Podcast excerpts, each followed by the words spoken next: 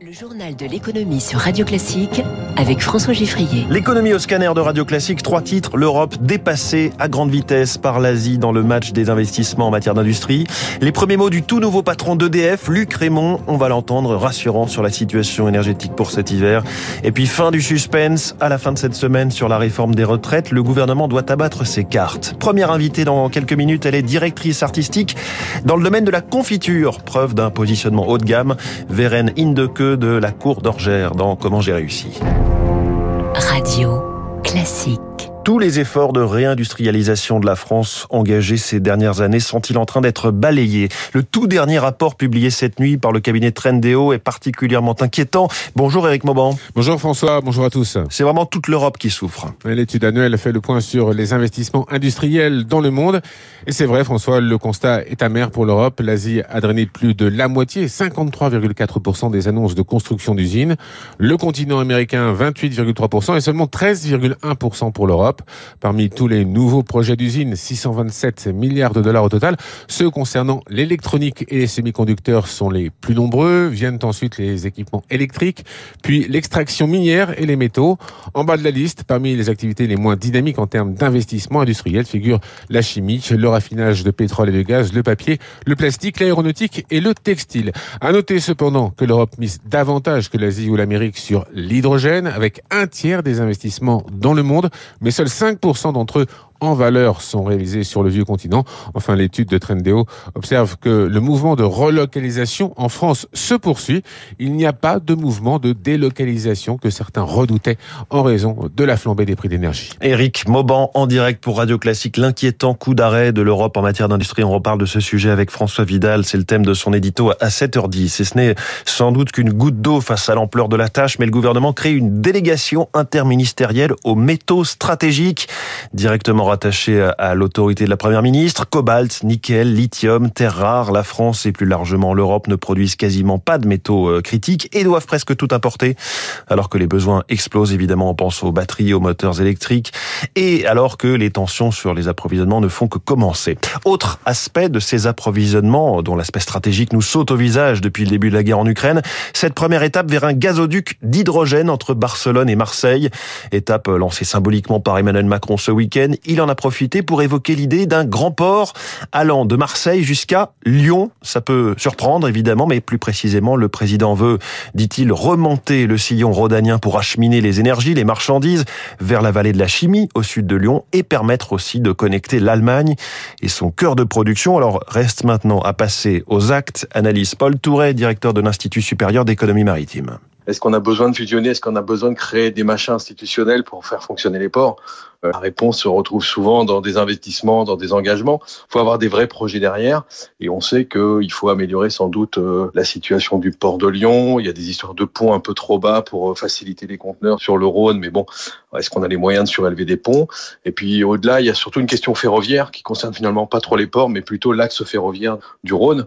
Donc entre une déclaration présidentielle des intentions institutionnelles au terrain des ports et de la réalité économique, il y a comme d'habitude beaucoup de chemin à faire. Il est 6h40, on continue à parler de souveraineté de l'Union européenne avec ce chantier crucial pour son avenir, celui du marché du carbone européen et d'une taxe carbone aux frontières de l'Europe, très attendu par nombre d'industriels produisant justement euh, sur le sol de l'Union.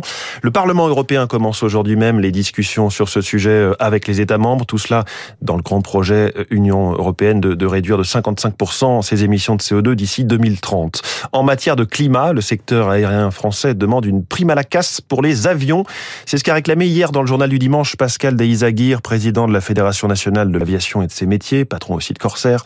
Un levier très important est le renouvellement des avions, explique-t-il. L'aviation dont euh, les deux grands constructeurs, Airbus et Boeing, sont prévenus.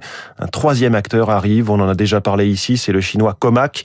Son avion, le C919, a connu sa première livraison ce week-end, le C919, qui se place directement en concurrence frontale avec les best-sellers l'A320 et le Boeing 737 1937 alors les deux champions mondiaux et occidentaux doivent-ils s'inquiéter? Réponse tout à l'heure de David Barou dans son décryptage. Ce sera à 8h moins 5. La Chine qui continue sa levée progressive des restrictions Covid.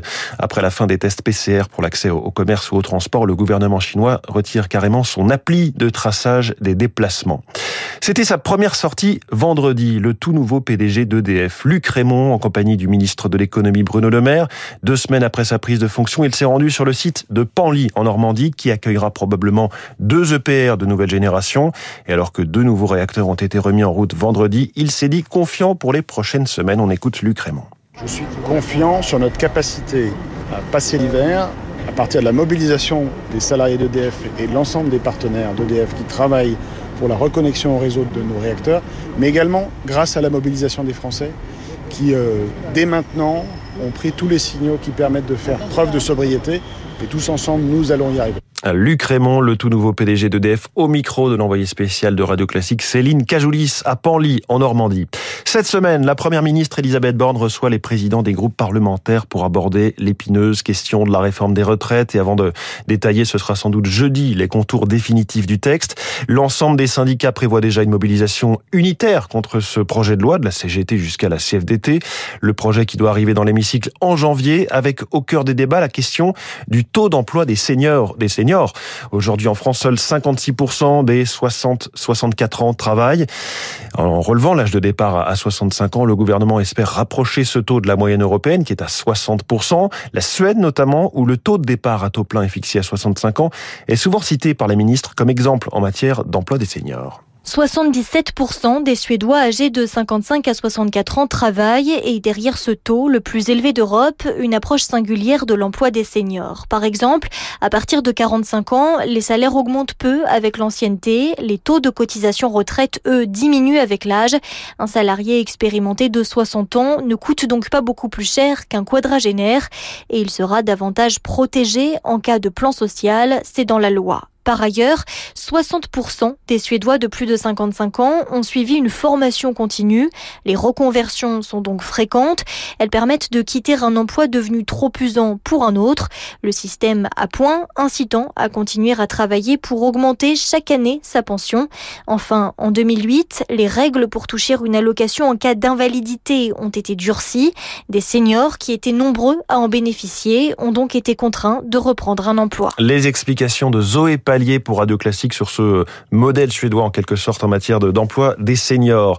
Il y a une menace de grève des salariés de la Banque Centrale Européenne pour une hausse des salaires, sauf que Christine Lagarde les avait prévenus il y a déjà quelques mois. Elle refuse pour l'instant toute hausse des salaires. Elle leur a expliqué qu'elle ne voulait pas entretenir la fameuse boucle prix-salaire. Voilà, quand on a euh, comme patronne la patronne de la BCE, euh, garante de la stabilité financière, forcément les négociations sont un petit peu plus compliquées. Hier a été lancé à Strasbourg le REM ou REME, le réseau express métro métropolitain européen. C'est un projet destiné à faciliter les transports des Alsaciens. Ce modèle pourrait bien servir d'exemple à d'autres métropoles. Vous savez qu'Emmanuel Macron a annoncé des RER e dans 10 métropoles françaises. En tout cas, ce train va, va changer la vie des habitants de la métropole, comme nous l'explique Thibaut Phillips, vice-président de la région Grand Est en charge des transports et des mobilités on sera plus obligé en fait de descendre en gare de Strasbourg, de changer de train et de prendre un autre train. On pourra rester dans le même train et en fait le, le train s'arrêtera pas forcément en gare de Strasbourg, ce qui permettra vraiment d'être aussi euh, très intéressant pour des gens qui ont besoin d'aller de l'autre côté euh, de la ville de Strasbourg et qui souvent étaient obligés d'aller chercher leur correspondance en courant.